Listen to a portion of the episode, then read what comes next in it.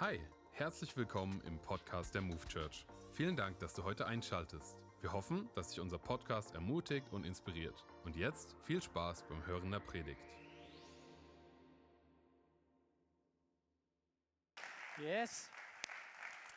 Hallo ihr Lieben, ich freue mich riesig, dass wir zusammen Gottesdienst feiern an diesem Ostersonntag. Ich liebe Ostersonntag. Das Grab ist leer, die Kirche ist voll, weil Jesus lebt, kann man das doch das Beste, was wir feiern können, oder? Wir sind ja heute unter uns, deswegen dachte ich, ich beginne mal damit, einen Fakt von meinem Leben zu erzählen, ähm, den ich bislang noch nicht mit euch geteilt habe. Und zwar folgender. Eines meiner Lieblingsfächer, vielleicht sogar das Lieblingsfach äh, von mir in der Schule, war Geschichte. Gibt es irgendjemanden, der Geschichtsunterricht mochte? Nur mal so ein bisschen Stimmungsbild. Okay, das sind, das sind mehr, als ich gedacht hätte. Ich hätte jetzt gedacht, ihr ruft mir Nerd nach vorne oder so. Äh, Besonders als wir in der siebten Klasse eine neue Referendarin bekommen haben, hat sich der Lerneifer bei den Jungs in der Klasse auf jeden Fall deutlich erhöht. Und die Geschichte der Menschheit fasziniert mich. Warum? Mindestens aus zwei Gründen. Der erste Grund ist, dass ich, wenn ich diese Geschichten höre und im Geschichtsunterricht saß, ich mich versucht habe hineinzuversetzen, was es bedeutet hat, ein Mensch zu dieser Zeit an diesem Ort zu sein. Was es bedeutet hat, Teil der Geschichte zu sein und wie diese Welt wohl war. Ich sage mal, wie war diese Welt, als noch Dinosaurier auf ihr lebten? Wie hat es sich angefühlt, im Kolosseum in Rom zu sitzen, während die Gladiatoren kämpfen? Oder wie das, was wir in dem Video gesehen haben, wie die Christen dort stehen und zu singen, während die wilden Tiere auf sie zugehen? Wie hat es sich angefühlt, als Martin Luther sich mit dem Papst und der ganzen Kirche anlegt und sagt, ich stehe hier und ich kann nicht anders. Wie hat es sich angefühlt, als Anfang des 20. Jahrhunderts eine Kirche aufbricht mit einer neuen Kraft durch Menschen, wo Menschen es niemals gedacht hätten, dass es kommen würde und Gott einen neuen Aufbruch schenkt? Wie hat es sich angefühlt, als die Mauer gefallen ist, der ein oder andere hier in diesem Raum weiß es noch und könnte sich noch genau hineinversetzen und sagen, wo war ich in diesem Moment, als die Mauer fiel. Und das fasziniert mich an Geschichte, weil es, und das ist der zweite Grund, es ist nicht nur Zahlen und Fakten und Namen und Jahreszahlen, auch wenn man das immer auswendig lernen musste, sondern es waren echte Menschen, die ein echtes Leben gelebt haben, wie du und ich, und die in dieser Geschichte Teil meiner Geschichte geworden sind. Ich bin heute Teil der Geschichte, die vor mir war.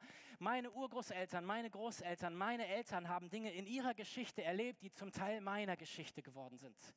Ich bin, wer ich heute bin, weil es eine Geschichte dieser Welt gibt, die bis zum heutigen Tag gegangen ist und noch weitergehen wird. Und wann immer wir denken, wir könnten uns lösen von dieser Geschichte, ist das im besten Fall naiv und im schlimmsten Fall gefährlich. Wann immer Menschen sich nicht mehr erinnert haben an das, was war, gab es politisch oder auch persönlich schlechte Zeiten in Ländern. Und deswegen ist es so wichtig, dass wir uns daran erinnern, wo wir herkommen. Und ich meine, das ganz aktuellste Beispiel ist doch Corona, oder? Zweieinhalb Jahre Corona, die uns alle erst traumatisiert und dann irgendwie, äh, ich sage mal, wir haben es dann ausgeblendet und gedacht, jetzt ist Corona vorbei. Aber Corona hat uns alle nachhaltig geprägt. Und keiner von uns, auch unsere Kinder nicht, wird jemals sagen können, Corona hat nichts mit mir zu tun. Weil es hat unsere Art zu arbeiten verändert, es hat unsere Art zu denken verändert, es hat äh, verändert, dass es normaler ist, dass wir zum Beispiel Masken tragen. Ich weiß noch vor Corona, als das voll komisch war, wenn einzelne Personen mit so einer medizinischen Maske irgendwo in der Bahn waren. Jetzt ist das für uns etwas völlig Normales. Geschichte prägt unser Heute. Und deswegen ist es so wichtig, wenn wir unter der Überschrift Gott aller Zeiten sprechen. Das ist unsere aktuelle Predigtreihe, die heute ihren Abschluss findet. Daran zu denken, dass unser Gott ein Gott ist, der schon immer gewirkt hat und immer wirken wird. Er ist ein Gott, der nie aufgehört hat, etwas zu tun. Ganz egal, wie viel oder wenig du mit Kirche zu tun hast und was du bislang gehört hast, diese Videos haben dir einen kleinen Eindruck gegeben. Unser Gott, er ist der Gott aller Zeiten und Gott aller Generationen. Er ist der Gott Abrahams, der Gott Isaaks, der Gott Jakobs Und dabei hört es nicht auf. Er ist auch der Gott Adams und der Gott Stephans. Er ist auch dein Gott und er ist auch mein Gott. Er ist der Gott, der nicht aufgehört hat zu wirken, sondern er wirkt immer weiter. Und der gesamte christliche Glaube, alles steht und fällt mit dem, was wir heute feiern. Vor 2000 Jahren ist der Sohn Gottes auf diese Welt gekommen. Und er hat mit seinem eigenen Leben einen Preis bezahlt, den wir hätten zahlen müssen. Und nicht nur das, sondern am dritten Tag ist er auferstanden von den Toten und er lebt. Er lebt auch heute noch, er wirkt auch heute noch.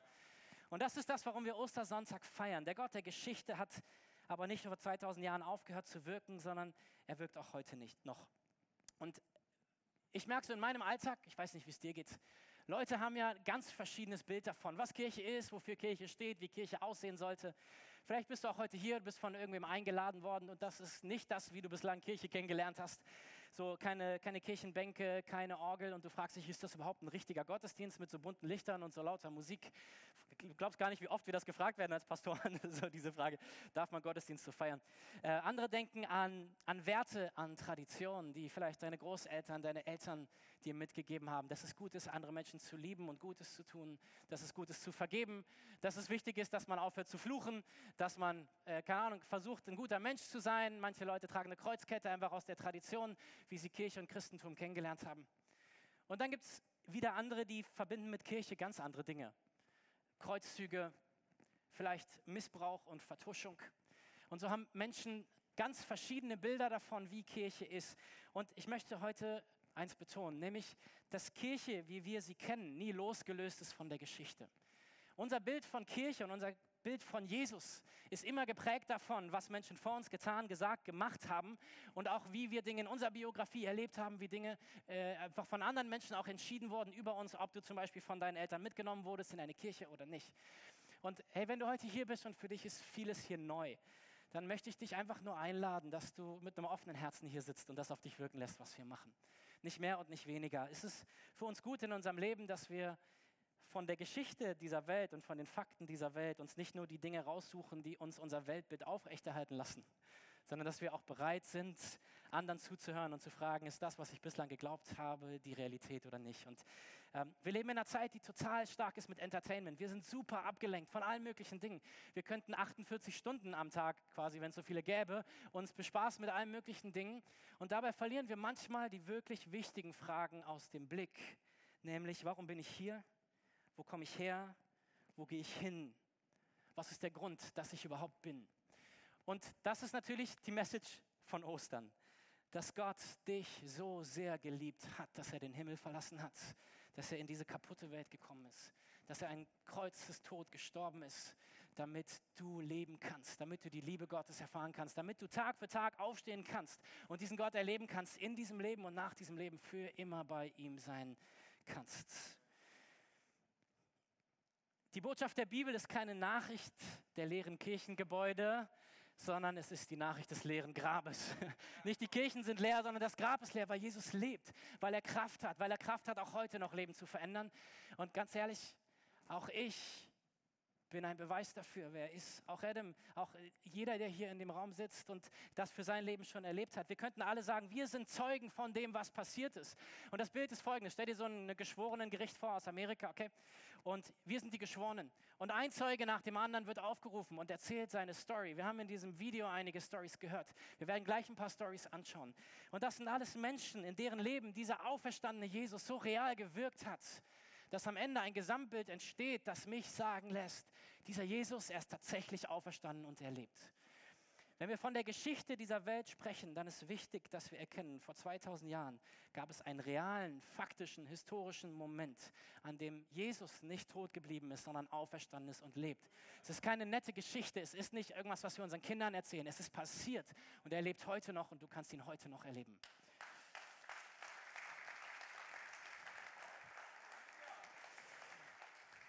Aber nehmt nicht nur mein Wort dafür, wir schauen in die Bibel, in Gottes Wort, in äh, das, was ein Mann namens Paulus schreibt an die Korinther.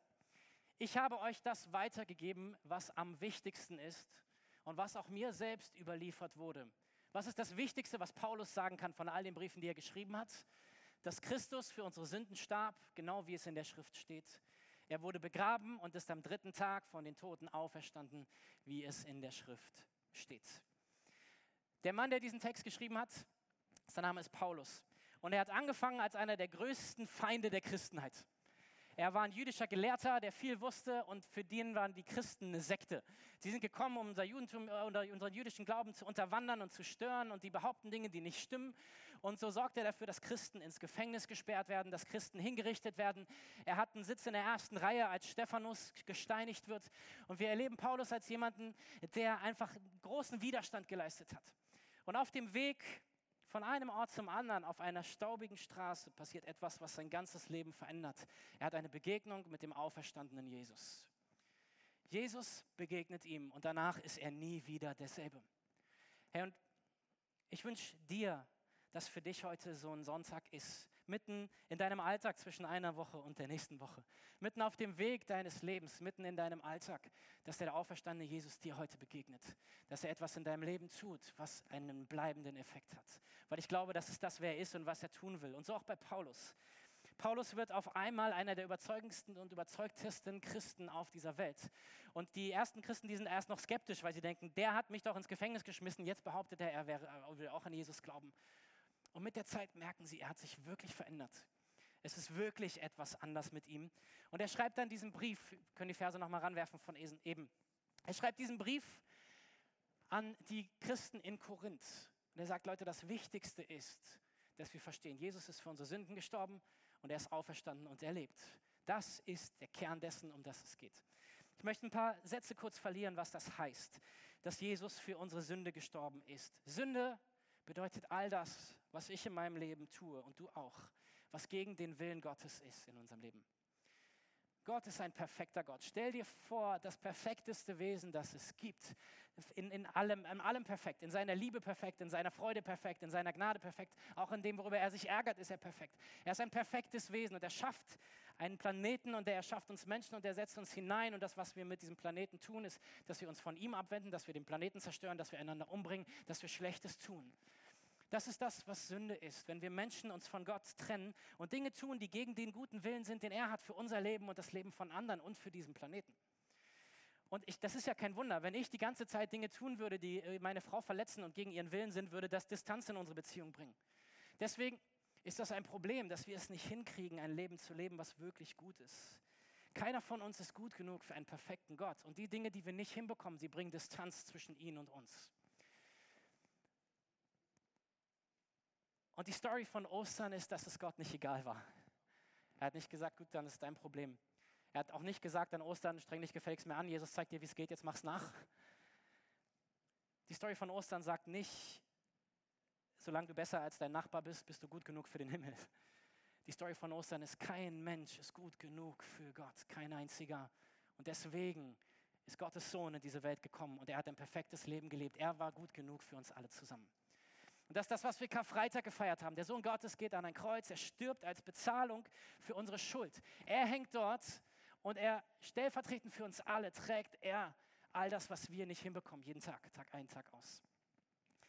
Aber er bleibt nicht tot, sondern er ist auferstanden und er lebt. Und das ist das, was wir heute feiern. Das Grab ist leer. Und warum die Auferstehung wichtig ist, ist, irgendwo klingelt dein Handy, äh, er ist auferstanden und erlebt. Und warum das wichtig ist, ist folgendes, mit einem Bild.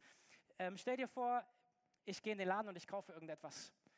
Dann äh, ist mir tatsächlich schon mal passiert, fällt mir gerade ein. Ich war mal als Teenager in einem Laden und äh, habe Kaugummi gekauft und stand aber an der Kasse und habe äh, meine Hände in die Tasche gemacht. So, und dann habe hab ich sie wieder rausgeholt und das Kaugummi bezahlt. Draußen auf der Straße kommt mir ein Mann hinterher gerannt und sagt, kann ich mal deinen Kassenbon sehen? Das war der Ladendetektiv, der gucken wollte, ob ich tatsächlich bezahlt habe, was ich in die Tasche gesteckt habe. Und was konnte ich machen? Ich konnte ihm den Kassenbon vorzeigen und sagen, hier ist der Beweis, dass ich es bezahlt habe. Er hat gesagt, alles klar, okay. Jesus hat am Kreuz bezahlt für meine Schuld. Aber die Auferstehung, sie ist der Beleg dafür, dass Jesus es tatsächlich gemacht hat. Es war nicht seine Schuld, die ihn ans Kreuz gebracht hat, es war meine. Und er ist auferstanden und er lebt. Er hat das perfekte, reine Leben gelebt. Und er ist zurückgekommen als Zeichen auch dafür, als Beleg, dass er Tod und Sünde ein für alle Mal besiegt hat.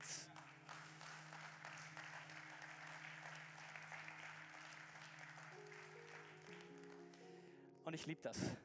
Ich liebe das. Er ist nicht im Grab geblieben. Er lebt. Das ist die Geschichte von Ostern. Der auferstandene Jesus.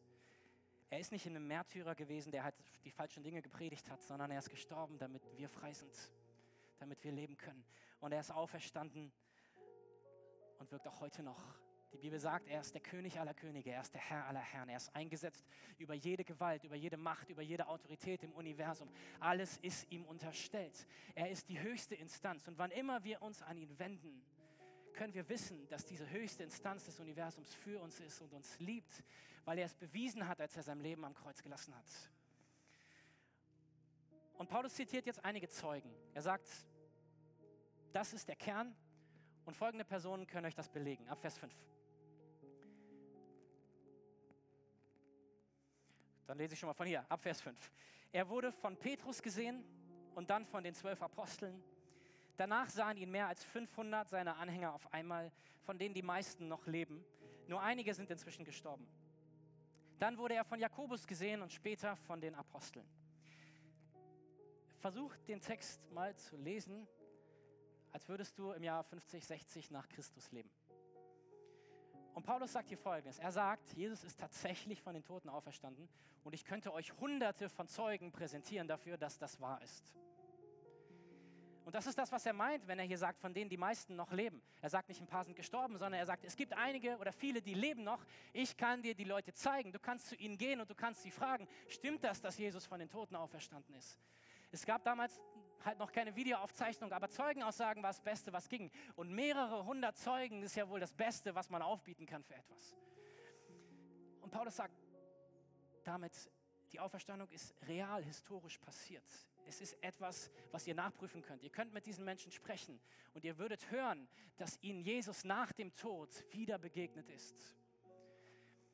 Und das, was mich am allermeisten fasziniert, ist, dass viele von ihnen, viele von denen, die hier zitiert werden und das behauptet haben, bereit waren zu sterben für die Behauptung, dass das Grab leer war. Wer würde das tun für eine Lüge, die man selber erfunden hat, weil man nicht klarkam damit, dass der Meister gestorben ist? Nein, ich glaube, viel wahrscheinlicher ist, dass Jesus Christus auferstanden ist und dass er lebt und dass sie es gesehen haben und dass sie deswegen bereit waren, dafür ihr Leben zu geben, weil sie gesagt haben, warum sollte ich das leugnen? Es ist doch passiert. Drei Personen möchte ich noch kurz anschauen, die hier in dieser Story vorkommen. Drei verschiedene Personen, denen der auferstandene Jesus begegnet ist. Die erste, die wir hier sehen, die erste Person ist Petrus. Petrus war ein spannender Typ. War jemand, der auf jeden Fall den Mund schnell und weit aufgerissen hat, der immer vorne mit dabei war, der immer gesagt hat, Jesus, ich werde vorne mit dabei sein. Wenn die Erweckung kommt, bin ich in der ersten Reihe und ich bin sogar bereit für dich zu sterben. Und in dem Moment, als Jesus verhaftet wird, kommt ein Teenager-Mädchen sagt ihn, gehörst du nicht zu diesem Jesus? Er sagt, nein, dreimal. Und er verflucht sich selbst und sagt, ich doch nicht, ich gehöre nicht zu dem. Wenn ich zu ihm gehöre, dann soll ich verflucht sein. Und sein Freund Jesus, er hängt am Kreuz und er stirbt. Und Petrus, er ist nicht da. Er ist weggelaufen. Er ist zurückgegangen zu dem Ort, wo Jesus ihn gerufen hatte, zurück in seinen weltlichen Beruf, zurück Fische zu fangen. Dort, wo Jesus ihm eigentlich begegnet war und gesagt hatte, hey, du sollst ab heute Menschenfischer sein. An diesen Ort ist er zurückgegangen in das Alte, in das Vergangene. Und Petrus ist gewissermaßen, ich sag mal, er ist so der, der Angestellte der Kirche. Er ist ein Leiter in der Move Church. Er ist jemand, der leidenschaftlich Dream Teamler ist. Jemand wie Petrus, der würde sagen, hey, ich habe alles gegeben. Ich habe Bibel gelesen. Ich habe meinen Zehnten gegeben. Ich war vorne mit dabei. Ich habe Worship mitgemacht. Ich war sonntags der Erste, der da war. Ich bin sonntags abends der Letzte gewesen, der nach dem Abbau wieder gegangen ist. Ich habe gefastet, ich habe gebetet, ich habe all das gemacht. Und am Ende der Straße finde ich mich ausgebrannt und leer und zweifelnd und frage mich, was all das soll. Petrus in diesem Moment, als all seine Hoffnung am Kreuz stirbt, fragt sich, wofür bin ich jetzt überhaupt hier? Und ich möchte dir das zusprechen, wenn du heute hier sitzt und du sagst, ich bin so ein bisschen ausgebrannt von meinem Glauben. Ich bin am struggeln mit, Jesus, mit Kirche, mit Gott. Die Dinge, die passiert sind in meinem Leben in der letzten Zeit, all das, was so viel Leere in mir hinterlässt. Und du bist eigentlich dabei, ihm den Rücken zuzudrehen und schon dabei, ihn zu verlassen und zurückzugehen in all die Dinge, die du eigentlich hinter dir gelassen hattest, wie ein Petrus. Ich möchte dir zusprechen, dass der auferstandene Jesus am liebsten diesen Menschen begegnet. Die Menschen, die sich verlassen fühlen, die Menschen, die ihm den Rücken zukehren. Er ist gekommen für dich und ich glaube, dass der auferstandene Jesus dir heute an diesem Tag begegnen möchte. Wenn du merkst, ich, ich bin leer, ich bin ausgebrannt, ich hab, es ist mehr rausgegangen, als reingekommen ist, möchte ich dir sagen, dass Jesus heute etwas Frisches, etwas Neues für dich hat. Aber es ist Zeit für dich, das Alte zurückzulassen. Das, was wir nach der Auferstehung sehen, was Jesus macht, ist folgendes. Er geht zu Petrus ans Wasser, wo Petrus wieder am Fischen ist. Und er begegnet ihm dort. Und was Jesus nicht macht, ist, er sagt nicht, ey Petrus, was ist los? Warum bist du hier? Ich habe dich doch gerufen. Wie kannst du denn dich, mir den Rücken zudrehen? Was macht er? Frühstück. Jesus macht Frühstück. Und Petrus kommt und sie beginnen eine Unterhaltung. Und Jesus fragt ihn, Petrus, liebst du mich? Petrus sagt, ja, Jesus sagt nochmal, liebst du mich? Petrus sagt, ja. Jesus sagt nochmal, hast du mich lieb? Und Petrus sagt, du weißt es, Herr, dass ich dich lieb habe.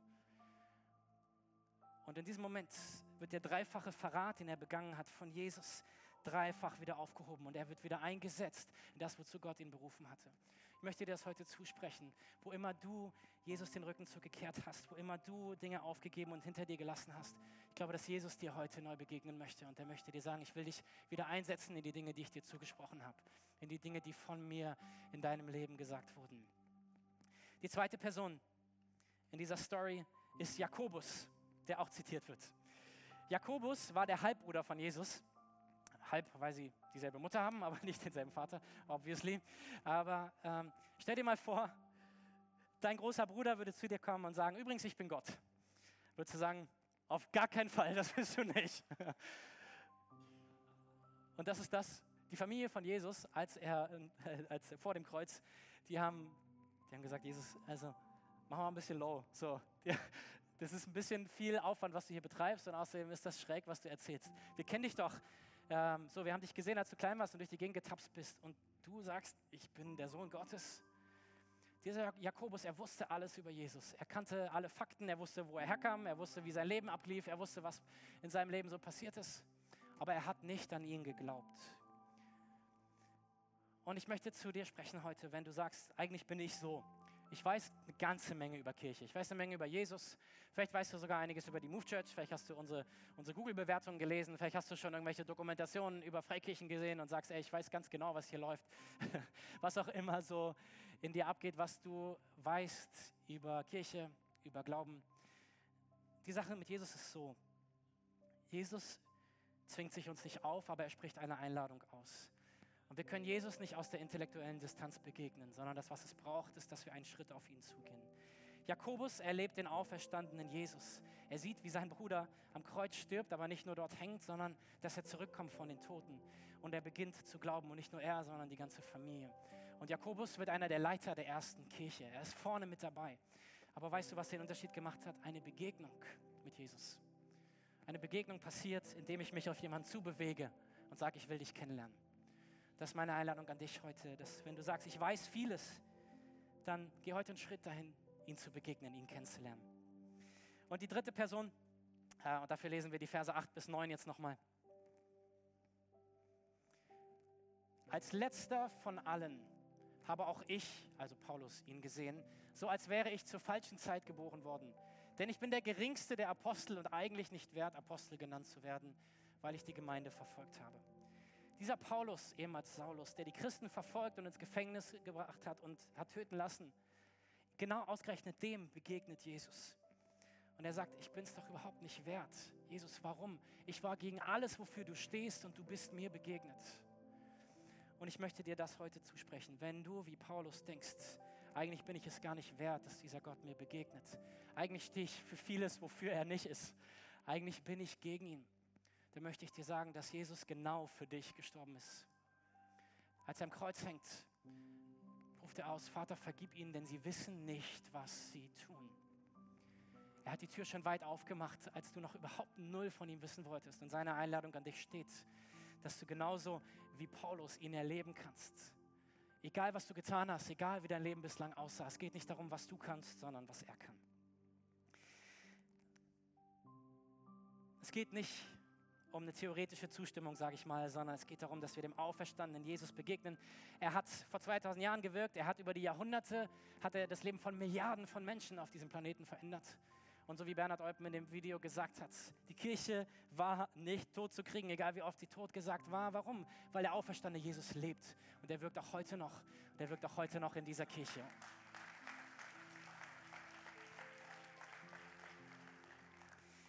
Ich möchte uns noch einen kurzen Videoclip äh, zeigen oder uns in ein Video mit hineinnehmen.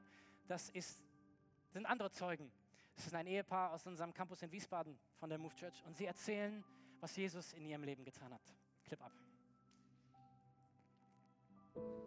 Also mein Name ist Andreas Kager, ich bin 43 Jahre alt und äh, bin glücklich mit meiner Frau verheiratet. Wir haben zwei Kinder. Ich heiße Lydia, bin 36 Jahre alt. Ich komme aus Kirgisien ursprünglich. Irgendwann mal mit 13 Jahren habe ich, äh, habe mir leider die falschen Freunde ausgesucht. Dann mit 14, 15 habe ich schon angefangen zu kiffen. Bin dann mit 16 bin ich dann so weit gekommen, dass ich auch tatsächlich heroinabhängig geworden bin, da ich in einem christlichen Elternhaus aufgewachsen bin und meine Eltern sehr viel für mich gebetet haben, dass ich von den Drogen, von der Drogenabhängigkeit loskomme. Ich bin dann auch in eine Therapie, ähm, die ich dann einfach ähm, kurzfristig verlassen habe und bin dann wieder nach Hause gekommen, komplett jeglichen Kontakt von meinen alten Freunden abgebrochen.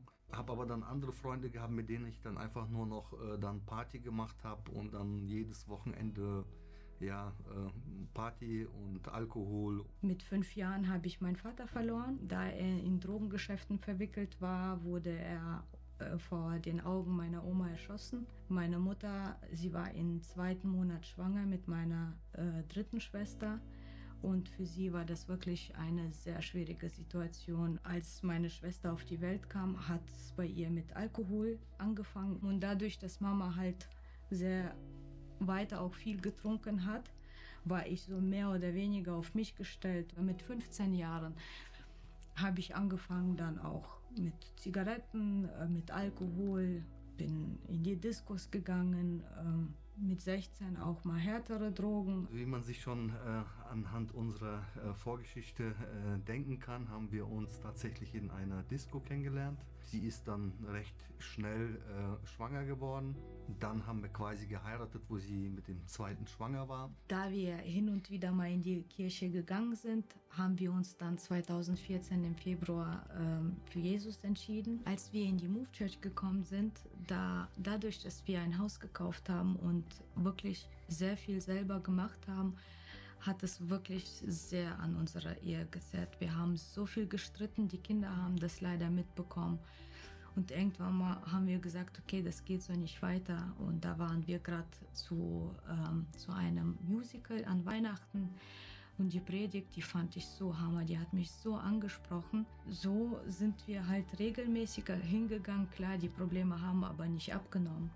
Daraufhin sind wir zu, zu den Pastoren hin und haben über uns beten lassen, haben die ganze Geschichte erzählt, was bei uns momentan mit der Ehe ist. Wir sind auch dankbar, dass auch so viele Leute uns auch hier in der Move Church einfach da so mitgenommen haben, für uns auch gebetet haben und was Jesus einfach in unserem Herzen, in unserem Denken, in unserer Ehe einfach gemacht hat, dass unsere, unser Blick ähm, sich einfach auch komplett verändert hat, dass unsere Ansichten sich ähm, dermaßen verändert haben und wir da auch einfach auch gemerkt haben, okay, wir haben eine bessere Beziehung ähm, äh, zu, zu Jesus und ähm, ja, und seitdem muss man sagen, geht's wirklich. Wir haben jetzt eine harmonische Ehe, nicht perfekt, aber ähm, es läuft so harmonisch und dass bei uns die Frage gar nicht mehr im Raum steht, ob wir vielleicht besser auseinandergehen sollten. Und die andere Situation mit unseren Kindern war das so, dass wir sie zum Sommerfestival letztes Jahr angemeldet haben. Bei Melvin war das so, äh, er hat sich wirklich mit Freunden getroffen, die kein guter Umgang für ihn waren und es war echt ein Kampf mit ihm. Er hatte gar keine Lust hinzufahren, ist dann trotzdem gefahren und nach zwei Tagen hat er mir geschrieben, Mama, ich habe mich bekehrt und diese Investition, die hat sich 100% gelohnt. Ich kann jetzt sagen, wie es in der Bibel steht, äh, sich einfach äh, in Gottes Hand fallen lassen, das war für mich damals absolut nicht machbar. Ich habe immer gedacht, okay, Gott ist groß, aber ich habe ihm immer trotzdem Grenzen gesetzt. Aber hier kann ich jetzt sagen, ich kann mich echt in Gottes Hand wirklich fallen lassen und ich vertraue ihm zu 100 Prozent, dass er alles richtig macht, dass er keine Fehler zulässt und äh, dass selbst wenn wir schwierige Zeiten haben, er trotzdem da ist und äh, dass er uns auch in der schwierigen Zeit begleitet.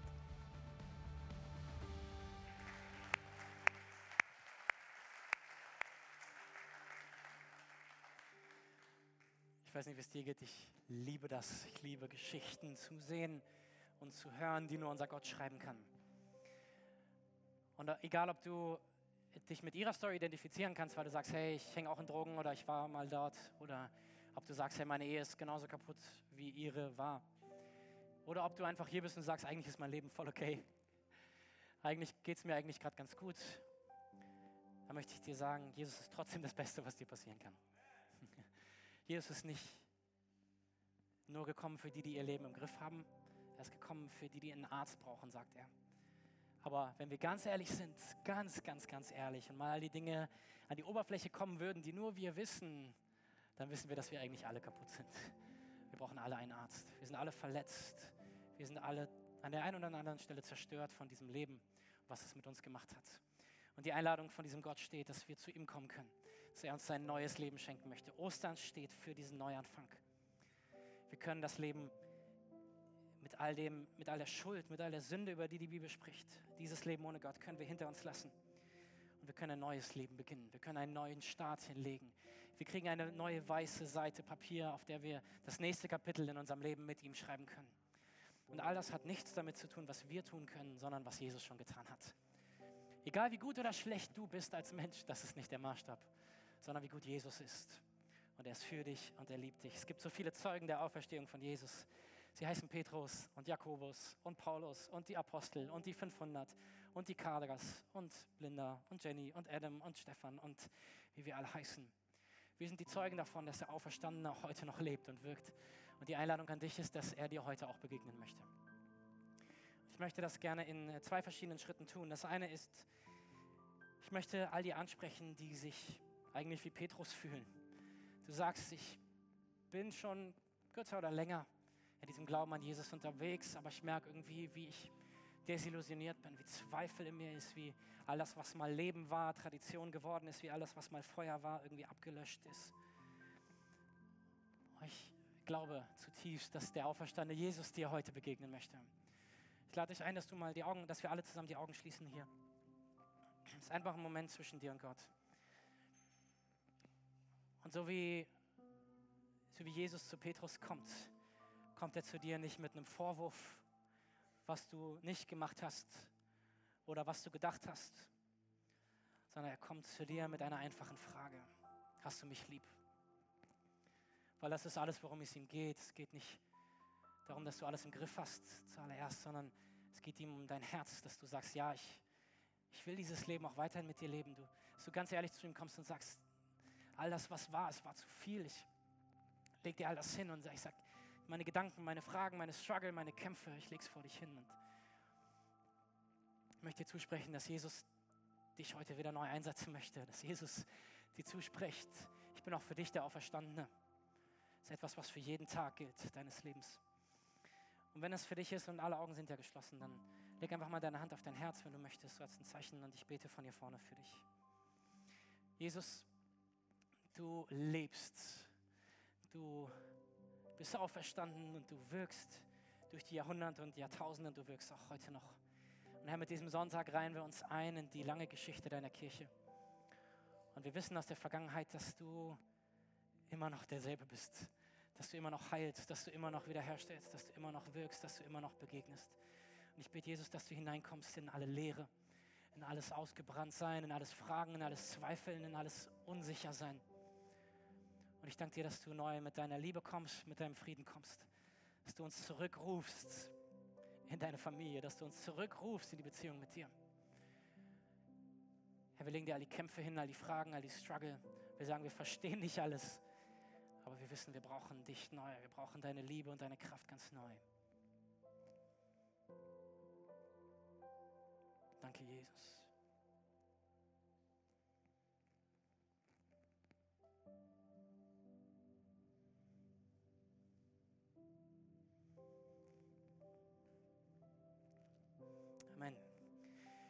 Und ich möchte ein zweites Angebot machen. Für all die, die sich vielleicht mit Jakobus oder Paulus identifizieren können, die sagen würden, hey, ich bin bislang noch gar nicht mit Jesus unterwegs. Für mich ist entweder vieles neu, was du sagst, oder es hat bislang bei mir irgendwie noch nichts bewirkt in meinem Leben, aber heute merkst du, dass du gemeint bist. Heute merkst du, es ist eine Message für dich, für dein Leben. Dann kannst du heute die Einladung von, von Jesus annehmen, dass er dein Gott sein möchte. Er zwingt sich dir nicht auf, aber er würde sich sehr freuen, wenn du nach Hause kommst in seine Familie. Und wir machen das auch das mit einem Gebet. Ich werde von hier vorne gleich ein Gebet vorsprechen. Und wir werden es als ganze Kirche zusammen mit dir laut nachsprechen. Es ist ein Gebet, dass das in Worte ausdrückt, worum es heute ging. Nämlich, es tut mir leid, dass ich ohne dich gelebt habe. Bitte vergib mir meine Schuld. Ich glaube an dich und dass du gestorben bist für meine Schuld und auferstanden bist. Und ab heute möchte ich, dass du auch mein Gott bist und ich will mit dir leben, mein ganzes Leben. Und ich bitte uns, dass wir nochmal einmal die Augen alles schließen. Es ist immer gut, wenn diese Momente privat sind, einfach für jede einzelne Person auch vor Gott. Und ähm, damit ich gleich weiß, für wen ich beten kann, werde ich dich bitten, dass du deine Hand hebst, wenn du das willst. Einfach genau als ein Zeichen für mich, aber auch als ein Zeichen vor Gott, dass du sagst, Gott, hier bin ich, ich brauche das. Während alle Augen geschlossen sind. Wer ist heute hier, der sein Leben mit Jesus verbinden möchte? Heb mal deine Hand hoch, dass ich sehen kann. Dankeschön. Dankeschön. Vielen Dank. Dankeschön. Ich habe alle eure Hände gesehen. Ihr könnt sie gerne wieder runternehmen. Wir machen es, wie ich es gesagt habe. Ich spreche vor und alle sprechen es gemeinsam mit dir laut nach. Jesus, Danke, dass du mich liebst. Danke, dass du für mich gestorben bist. Ich glaube an dich. Ich glaube daran, dass du auferstanden bist. Und ich bitte dich, vergib mir meine Schuld. Komm du in mein Leben und sei du ab heute auch mein Gott. Ab heute will ich für immer mit dir leben. Danke, dass mich nichts mehr von dir trennen kann. Amen. Amen. Kann man, lass uns dem einen Applaus geben, die diese Entscheidung getroffen haben. Wir freuen uns riesig mit euch. Danke, dass du dir heute eine unserer Predigten angehört hast. Wenn dich die Botschaft angesprochen hat und du eine persönliche Beziehung mit Gott gestartet hast, sagen wir herzlichen Glückwunsch zur besten Entscheidung deines Lebens. Wir möchten dir die Möglichkeit geben, mit uns in Kontakt zu treten und dir dabei helfen, deine nächsten Schritte in deinem Leben als Christ zu gehen.